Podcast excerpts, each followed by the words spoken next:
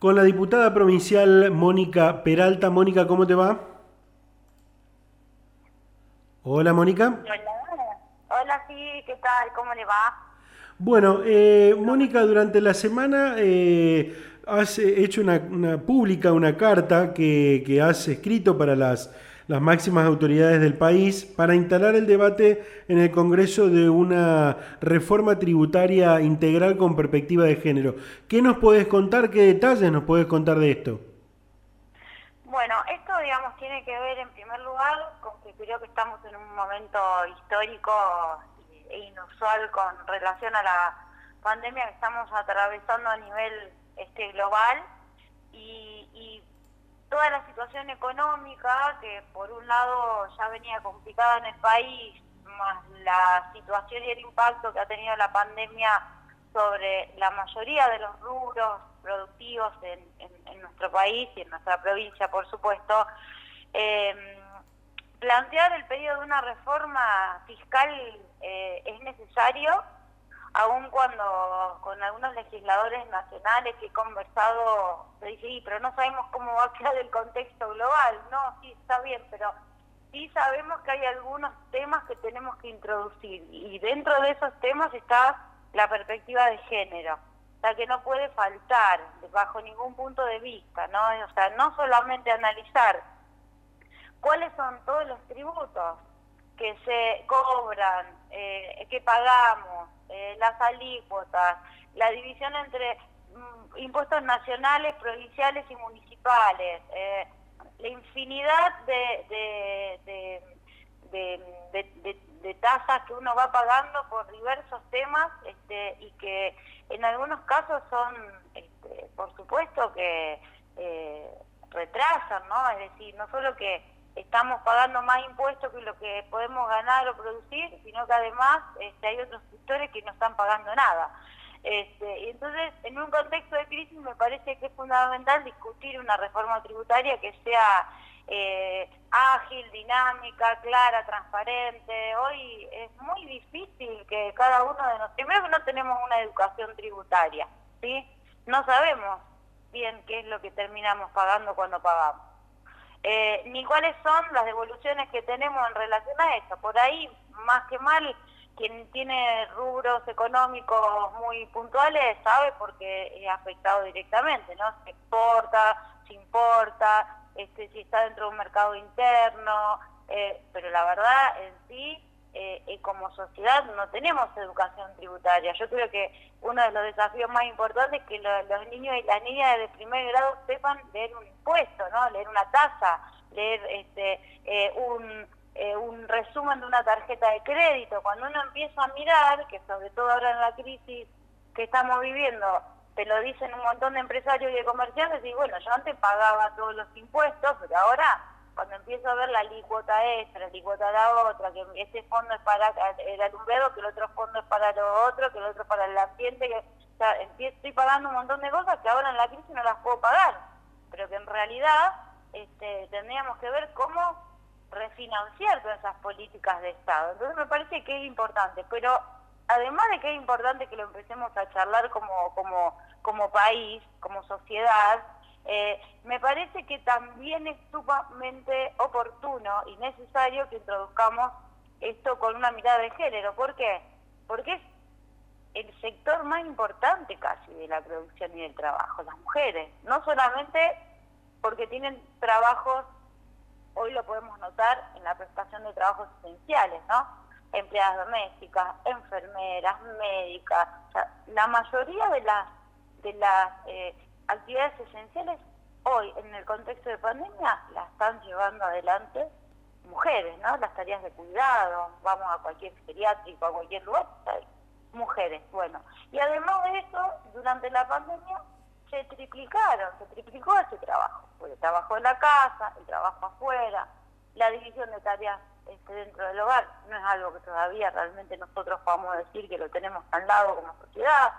Eh, entonces, hay toda una reforma que hay que instalar, bueno, a ver, ¿por qué eh, una empleada doméstica gana esto por, por hora? ¿Por qué eh, una mujer policía gana esto por su jornada laboral? Eh, ¿Por qué estamos hoy en, estos rubros este, percibiendo tan pocos salarios. Este, nosotros estuvimos entrevistándonos con una economista muy joven, muy interesante, que es Candelaria Boto, eh, hace muy poco tiempo. Decía que las mujeres trabajamos para más o menos hacer una comparación, tres meses y once días más que los varones el año pasado. O sea, si vamos a hablar de la desigualdad que hay, ¿no? Entonces, digo, eh, ¿cómo hacemos para que además todos los recursos que el Estado recibe a través de los impuestos que pagamos van destinados a políticas que realmente vayan generando situaciones de equidad y de igualdad en la ciudadanía y que vuelvan retribuidas a lo que hoy nos hace falta como sociedad. Eso tiene que ver un poco la perspectiva de género, de género ¿no? Bueno, primero mirar eh, qué nos pasa a las mujeres, segundo, cómo se invierten en políticas públicas para las mujeres, para las niñas, este, para mejorar la sociedad y además transparentar qué hacemos con los recursos y para qué cobramos lo que cobramos y para qué pagamos lo que pagamos, ¿no? Este, porque a veces tenemos impuestos que a veces uno revisa algunos impuestos y, ve que está pagando tasas por una ordenanza que pasó hace 15 años, ¿no? Y vos decís, pero ese rubro sigue estando, eso se sigue manejando del mismo modo. Entonces me parece que es fundamental eh, como te decía también, la educación tributaria para todo, para todas, y por otro lado el enfoque de género, eh, evitar las discusiones, que es un tema que genera muchísimos intereses, muchos sectores de poder, eh, que bueno, pero que hay que afrontar la discusión porque realmente vamos a quedar un panorama económico difícil de sobrellevar si no reestructuramos nuestra economía, que además debe ser un poco más previsible que la que tenemos. Seguro. Este, este proyecto, esto, esta idea, esta iniciativa, eh, la, va, ¿la va a seguir eh, de alguna manera militando con los legisladores nacionales? Sí, sí, yo envié una carta eh, que está en mis redes sociales, está publicada, es una carta que le envía a todos los presidentes y presidentas de los bloques, tanto de diputados como de senadores, incluidos los presidentes, el presidente de la Cámara, este Sergio Massa, la presidenta del Senado y vicepresidenta este, Cristina Kirchner, y también se le envié al, al presidente de la Nación. Hasta ahora, que también lo que estoy siguiendo son las respuestas, ¿no? Por ejemplo, bueno, el diputado nacional Enrique Esteves Güero me respondió esa nota, un eh, senador este, de, de, San Juan también respondió, respondió la nota, pero después todavía no he tenido respuestas, así que yo voy a seguir.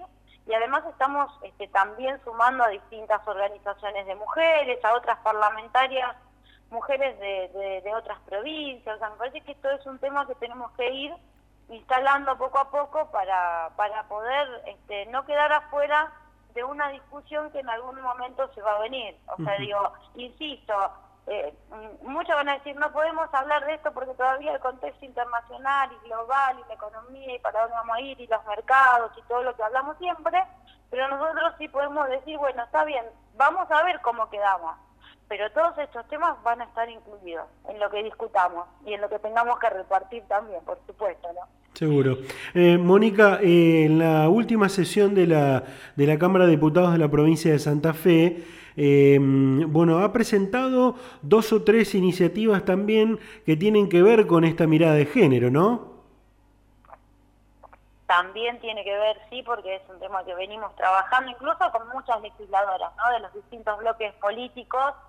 Hace poco, la semana pasada, estuvimos varias legisladoras invitadas por la Fundación Félix Ever y por la Organización Nacional Ojo Paritario para hablar justamente de este tema, de la paridad en cargos legislativos y en espacios eh, eh, ejecutivos, en, la distribución de, los espacios dentro de lo que es el poder político, ¿no? El poder estar en lugares donde podamos tomar también decisiones con esta mirada y con esta perspectiva. En función de eso hemos presentado distintas iniciativas. Yo particularmente ayer le di ingreso a dos proyectos de ley uno tiene que ver estrictamente con eh, poder organizar, eh, como veníamos trabajando hasta hace un par de años atrás, eh, una mesa de organismos oficiales, que es una mesa provincial, con distintos ministerios que intervienen eh, a la hora de encontrarnos con una situación de violencia de género que, requiere una emergencia, ¿no? Bueno, ¿qué hacemos con a dónde, dónde, va, dónde va a ir esa mujer? ¿Quién la va a atender? ¿Cómo se la va a atender? ¿En qué zona de la provincia está? Si es necesaria sacarla de la ciudad. ¿Qué hacemos con esos niños, con esas niñas que seguramente también fueron víctimas de violencia? Bueno, todo, no, todo un circuito que requiere de unos protocolos específicos que venían funcionando, digamos, y que hoy nosotros queremos de alguna manera que eso, que esas mesas de, de, acción este, transversal, digamos, a, todos los niveles ejecutivos eh, que hay ministeriales dentro del gobierno de Santa Fe puedan tener ese protocolo de actuación y de trabajo que nos da garantías a todos y a todas, porque eh, cuando vos tenés un protocolo, la policía o el policía saben lo que tienen que hacer, el, fiscal eh, sabe lo que tiene que hacer, el defensor sabe lo que tiene que hacer, el juez, eh, eh, los programas municipales o comunales también saben lo que tienen que hacer y todos sabemos lo que tiene que hacer, lo que tenemos que hacer ante eso y por, por lo tanto no se revictimiza, digamos, a la, a la mujer que llega con esta situación, se opera rápidamente y se pueden generar también, digamos, un modo de contención mucho más eficaz y efectivo que este, tener a una mujer a lo mejor dando vuelta por distintos lugares porque no sabemos dónde, dónde la vamos a alojar o dónde la vamos a ubicar.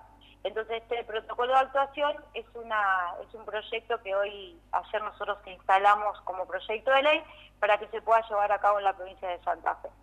Y el otro proyecto tiene que sí, el otro proyecto tiene que ver con eh, la creación de un programa específico para masculinidades violentas, este, porque hoy por hoy no tenemos en la provincia de Santa Fe, hay muy poquitos este, programas, por ejemplo en Rosario tenemos uno que, estaba funcionando a través de, lo que era en su momento el Instituto de la Mujer y que eran por disposiciones judiciales un espacio de, diálogo y de abordaje para, para varones violentos, pero no tenemos programas eh, realmente que sean de trascendencia para aquellos varones que, se sientan que están siendo agresivos, que están siendo violentos y que no tienen un lugar con donde ir o a dónde recurrir en busca de ayuda.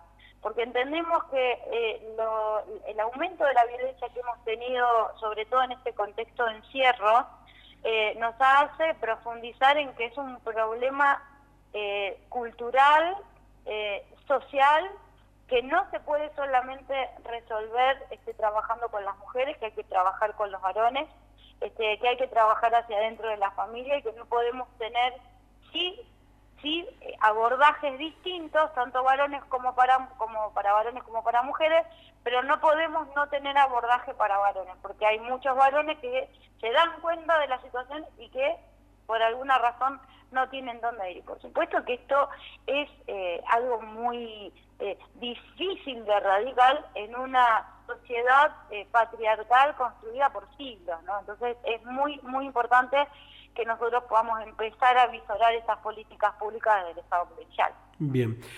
Mónica, para cerrar, y esto a, forma de opinión, a manera de opinión, eh, es lo que, lo que busco. Bueno, usted hablaba que eh, hubo un encuentro de, mujeres, eh, de legisladoras en este caso, con una institución. El Consejo Deliberante de la Ciudad de Rosario esta semana también se, se, expidió de alguna forma en cuanto al tema de la paridad de género en los cargos políticos, ¿no? Eh, en los cargos públicos más que nada, eh, y sobre todo apuntando a la situación del Senado santafesino que eh, está conformado prácticamente en un 90-10. ¿Cuál es su opinión? ¿Cómo lo ve? Y obviamente también como mujer militante del tema. Sí, en primer lugar, acá el Senado de la provincia de Santa Fe tiene una enorme responsabilidad este, por... se perdió la, la ley, hay un proyecto quiero rescatar en esto sí al, senador Pirola porque es el único que presentó un proyecto relacionado como senador a, lo que es la paridad de género. Eh, eh, hoy el Senado hemos vuelto a presentar en la, legislatura porque habían perdido algunos proyectos de Estado parlamentario y de alguna manera el, Senado tiene toda la responsabilidad de poder eh, darle media sanción a, esta, a, este, a estos proyectos de paridad que ya discutirlos a esta altura es como estar hablando de, involución, ¿no? De involución desde, todo punto de vista.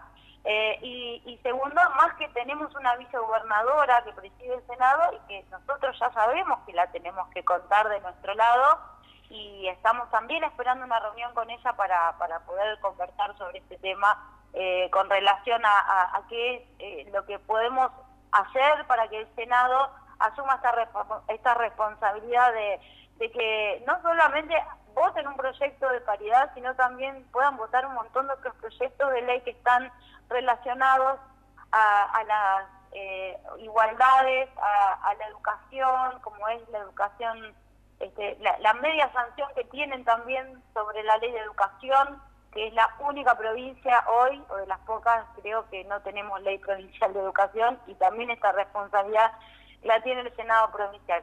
Y además también dentro de los proyectos de paridad nosotros incluimos la paridad en, otro tipo de instituciones, ¿no? Organizaciones no gubernamentales, clubes, este, entidades, eh, entidades intermedias, colegios de profesionales. O sea, la paridad hoy tiene que ser algo que atraviese a la sociedad. Entonces no puede haber lugar donde no haya paridad. Y la paridad siempre estableciéndola como un piso, ¿no? Como decir, bueno, a ver, paridad, perspectiva de género y podemos pensar en una sociedad diferente. Mónica, muchísimas gracias por la atención, muy amable como siempre. ¿eh? No, por favor, muchísimas gracias a vos. Saludos.